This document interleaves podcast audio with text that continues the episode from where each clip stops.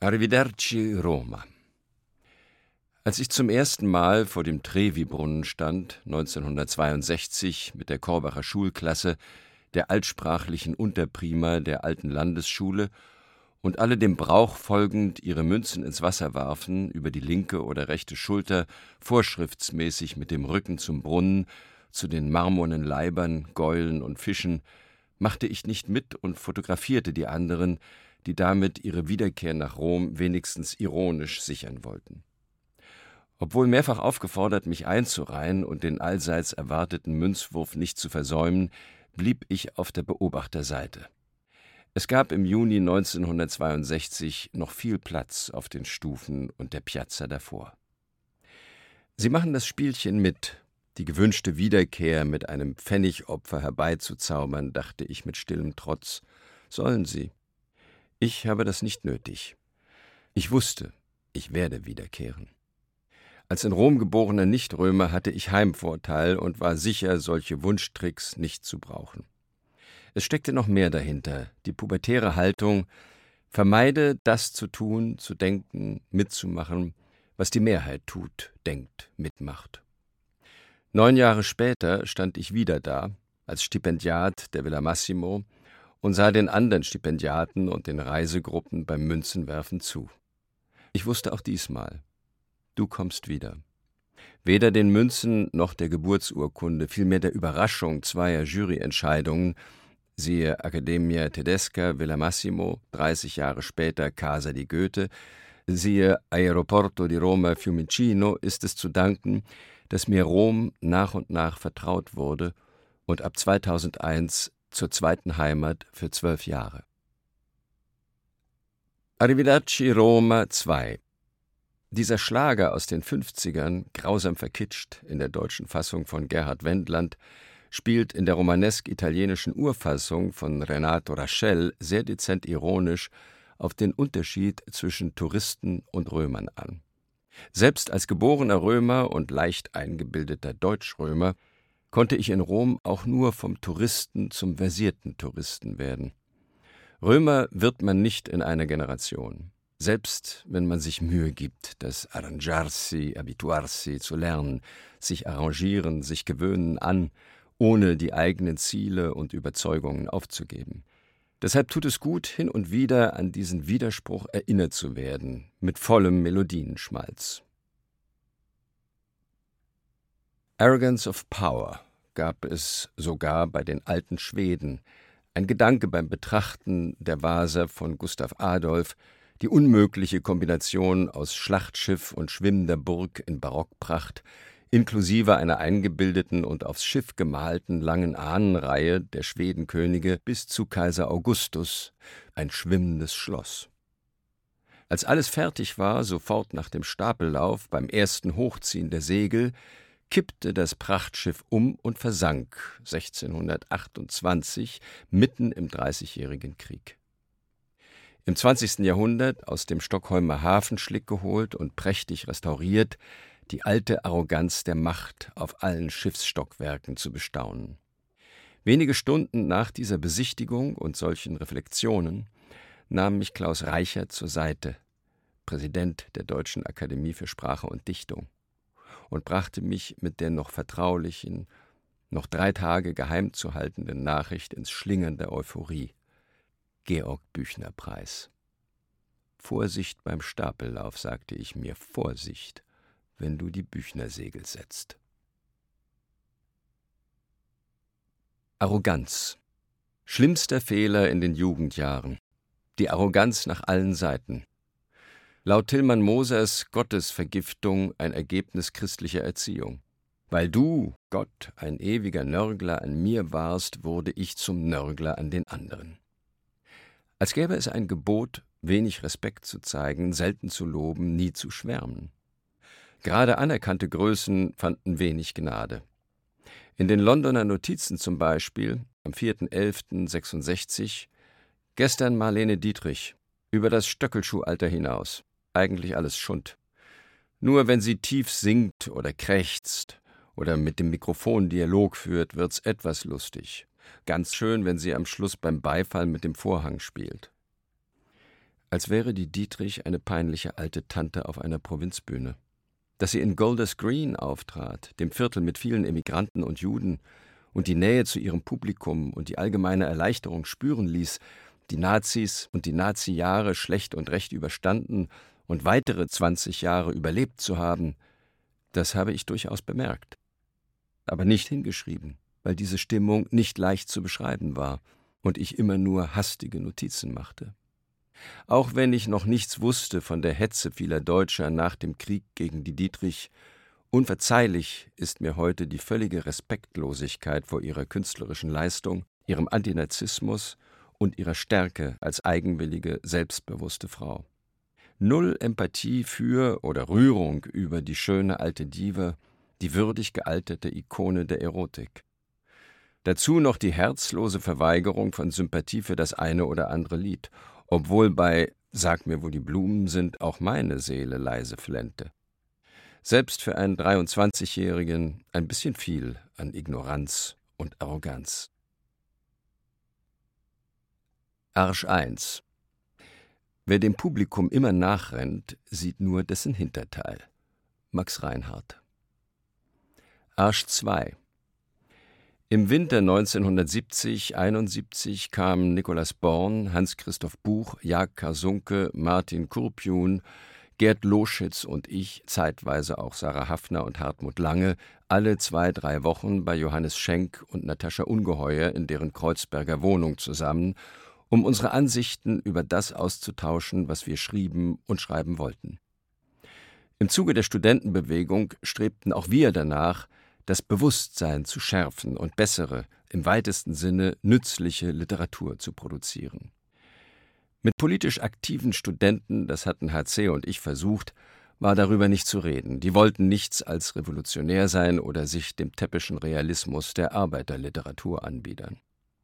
Wir waren da weiter, Praktiker, die schrieben und publizierten Gedichte, Prosa, Stücke, Dokumentarisches. Einer las einen neuen Text vor, dann wurde viel gestritten. Wer auf den Scherz kam, unser Grüppchen Arsch zu nennen, Arbeitskreis revolutionärer Schriftsteller, weiß ich nicht mehr, vermutlich Karsunke.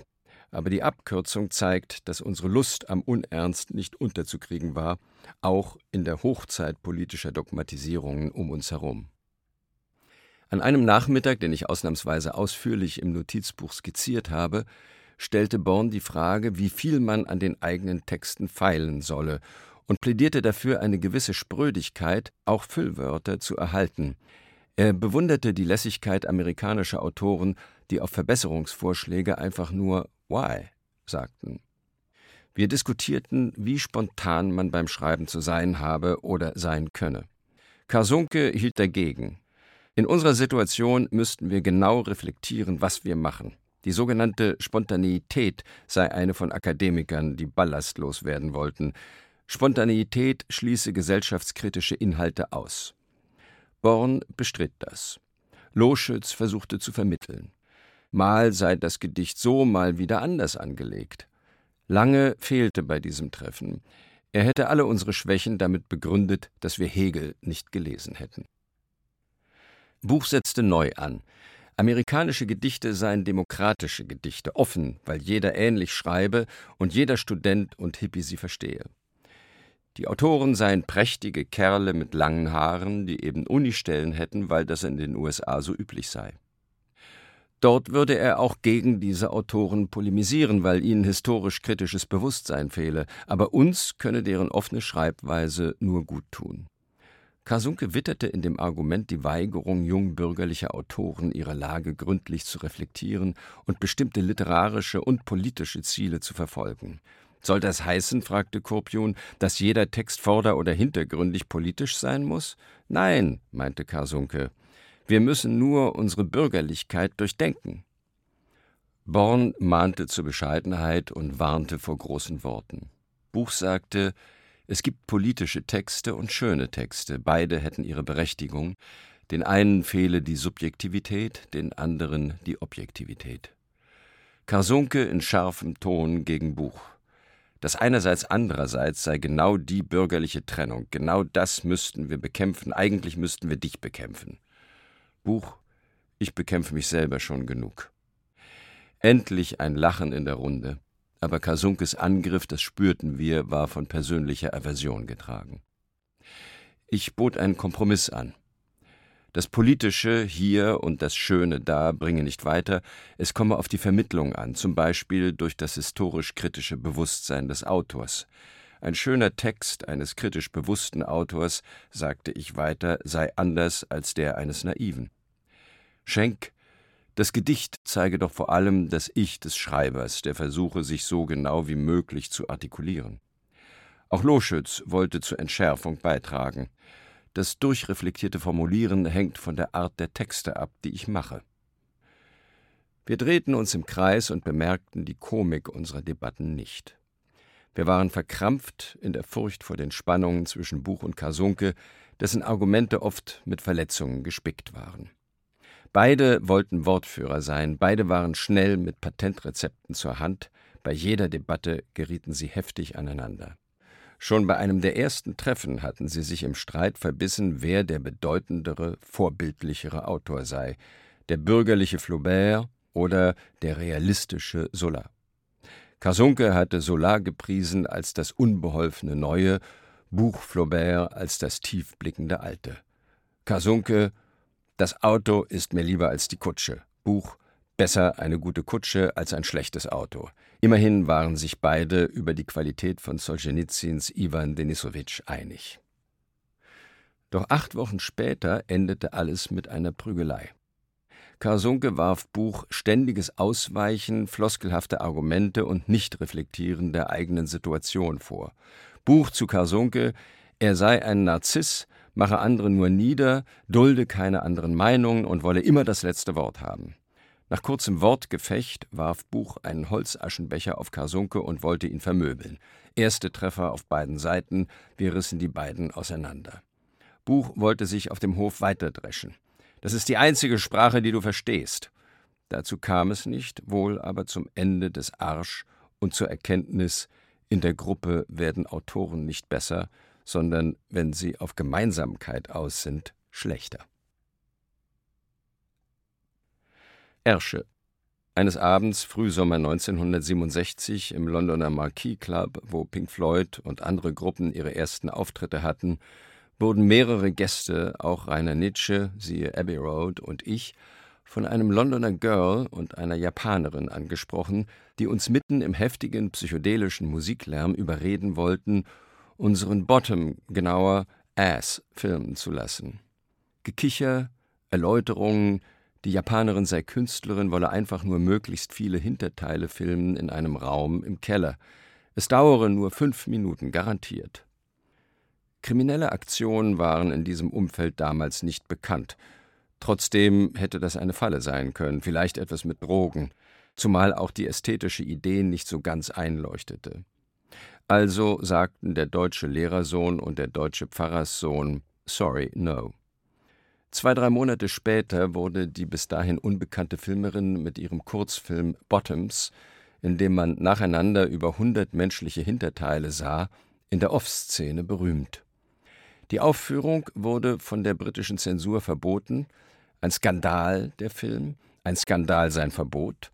Die Filmerin wurde bekannt in der Szene, so begann die Karriere von Yoko Ono. Nach allem, was man hörte, dank dieser Bottoms auch die Geschichte von Yoko Ono und John Lennon. Wie anders wäre die Popgeschichte verlaufen, wenn der Womanizer Rainer aus Eckernförde damals im Marquis nachgegeben und Frau Ono an diesem Abend Gefallen an ihm gefunden hätte. Arschlöcher. Arschloch kann jeder mal werden. Aber sich nicht zu entschuldigen, ein Arschloch gewesen zu sein, macht das Arschloch zum Arschloch, sogar in der ehrenwerten Zunft der Literaturkritiker. Ich könnte vier Namen nennen, alle männlich, aber sie sollen nicht auch noch das Privileg kriegen, hier genannt zu werden. Leider verpasst bis jetzt, ihnen mal ein Glas Rotwein aufs Hemd zu kippen. Arta. Ein einziges Mal auf Mallorca abseits in einem kleinen, feinen Gartenhotel in Arta, auch der schönste Platz der Insel genannt.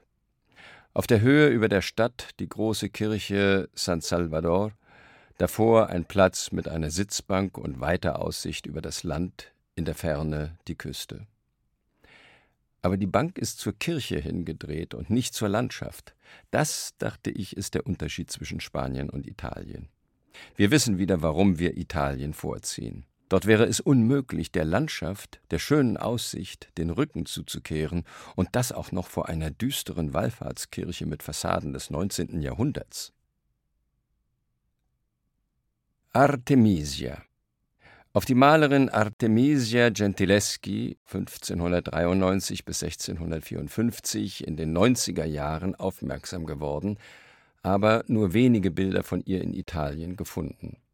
Dann im März 2004 im St. Louis Art Museum, siehe Amerika, mitten in einem Park und nur eine Viertelstunde Spaziergang vom Universitätsapartment entfernt, die Überraschung, das poetische, laszive, selbstbewusste Bild Danae. So viel Erotik bei einer 19-Jährigen, bei ihrem Vater noch lernenden Malerin? Die schöne Danae ist eingesperrt in ihrem Zimmer, damit sie nicht schwanger wird. Weil dem Vater orakelt wurde, ihr Sohn, sein Enkel, werde ihn umbringen. Der verliebte Jupiter aber befruchtet sie mit Goldstaub, und da liegt sie nun hingegeben im Orgasmus des Goldstaubs. Sie wird Perseus gebären, die Geschichte nimmt ihren Lauf, den das Orakel will. Und wir glotzen noch 400 Jahre danach in einem puritanischen Land auf so viel Mythos, so viel Lust am Mythos, so viel Lust auf 41 mal 53 Zentimetern. Erst zwölf Jahre später in Rom, bei der großen Artemisia Gentileschi Ausstellung, habe ich erfahren, dass die junge Malerin vergewaltigt wurde. Nun sehe ich in vielen Varianten ihre Judiths, Kleopatras, Lucretias und ihren Marsias mit anderen Augen auch das Danae-Bild. Eine Frida Kahlo des 17. Jahrhunderts? Artmann HC 1965 in HC Artmanns Zimmer in der Kleiststraße liest HC Buch Eine Geschichte vor 20, 30 Leuten. Dann der ständig seine Fertigkeiten vorführende, herrlich chargierende, selbstverliebte, witzige Artmann einige Gedichte. Danach im Gespräch bleibt Artmann immer im Mittelpunkt, führt das große Wort und hat viel zu erzählen und zu deklamieren, schüchtert auch mich ein und fragt plötzlich: Was ist mit dir, Delius? Warum sagst nix die ganze Zeit? Da antwortet Buch mit dem Satz, den ich ihm bis heute hoch anrechne: Lasst nur, für Delius lege ich meine Hand ins Feuer. Ärzte ohne die Ärzte Rike Alten, Helmut Becker, Stefan Beckmann, Hartwig Huland, Peter Kühne, Evelyn Malke, Konrad May, Hubert Mönnekes, Peter Mörs, Steffen Schönstedt, Jörg Westermann und einige andere gäbe es dieses Buch und die meisten der seit 2001 erschienenen Bücher nicht. Arztfehler 2008 im Februar mein beinahe Todestag. Nach mehr als einer Woche im Koma, aber zu früh, versuchte ein junger Arzt, mich zu extubieren, also von der Atemmaschine zu nehmen und selbstständig atmen zu lassen. Das ging gründlich schief. Ich erlebte das im tiefsten Unterbewusstsein als einen Todeskampf, der es in Wahrheit auch war. Lebensanzeige oder die Stimmlosigkeit der Stimmbänder in die sieben Sprachen des Schweigens. Als man das Unglück realisierte, musste mir der Atemschlauch erneut in den Hals gewirkt werden, was nun besonders schwierig war und fast nicht gelungen wäre, man hatte mich schon fast aufgegeben und meine Frau aus der Intensivstation geschickt. Dann doch die Rettung. Warum dieser Arzt so voreilig sein durfte, konnte oder wollte mir sein Chefarzt nicht erklären. Er nannte ihn etwas ehrgeizig. Aschaffenburg. Was habe ich von Aschaffenburg behalten? Das mächtige Aschaffenburger Schloss, einst Sitz der Erzbischöfe und Kurfürsten von Mainz, zu einem Drittel etwa sei es mit dem Geld erbaut, das vom konfiszierten Vermögen verbrannter Hexen stamme, hätten Historiker kürzlich festgestellt, sagte der Taxifahrer. Baufinanzierung durch Hexenproduktion. Auch das ist christliches Abendland. Ausgerechnet hier fragt man nach einer Lesung aus Flatterzunge. wie lange wird uns unsere Vergangenheit noch belasten? Es sind nicht die Bischöfe mit den Hexen gemeint, sondern die Hitler-Vergangenheit. Ich sage, es ist keine Belastung, sondern eine Bereicherung, die schlimme Vergangenheit zu kennen, ein Privileg zu wissen, was eine verbrecherische Diktatur getan hat. So können wir unsere Freiheiten und Möglichkeiten besser würdigen und schützen. Das macht einen lebensfroh und noch dazu hellhörig für die Menschenrechte heute. Das ist doch keine Last. Also eine ganz andere Position als Walser, werde ich gefragt? Ja, absolut. Asoziale Marktwirtschaft. Wenn ich nur mal die beiden Weltkonzerne nehme, die mich vor rund 50 Jahren mit ihrer Übermacht nicht nur juristisch bedrohten, weil ich an ihrem Image gekratzt hatte, wenn ich nur die Deutsche Bank und die Siemens AG beispielsweise im Jahr 2002 betrachte. Da habe ich, Kleinunternehmer Schriftsteller, mehr Einkommensteuer ans deutsche Finanzamt gezahlt als beide Firmen zusammen an Ertragssteuer. Beide haben aus ihren Millionen Gewinnen keine Steuern in Deutschland abgeführt. Im Gegenteil. Siemens hat noch 349 Millionen Euro und die Deutsche Bank 6,6 Milliarden Euro an Rückzahlungen erhalten. Kurzmeldung Tagesspiegel, 25.10.2004. Es ist nur ein Beispiel. Die Skandalmaschinerie wird für solche Neuigkeiten gar nicht mehr angeworfen, schon gar nicht, wenn Bild und sogenannte soziale Medien nicht mitspielen. Die Wohlstandsgesellschaft will nicht wissen, dass die asoziale Marktwirtschaft die soziale Marktwirtschaft weitgehend verdrängt hat. Asphaltlöcher Buki nennen sie die Römer, die vielen tückischen Löcher auf den Straßen und Bürgersteigen. Wer nicht zu Boden schaut, als Fußgänger, Fahrrad oder Motorrollerfahrer, lebt gefährlich. Als ich wieder einmal in eins dieser Asphaltlöcher trat, mir den Fuß umknickte und hinfiel, nach vorn, mit Schürfwunden an Knie und Händen und einem Loch in den hellen Jeans davonkam, da fluchte ich wieder einmal auf Rom.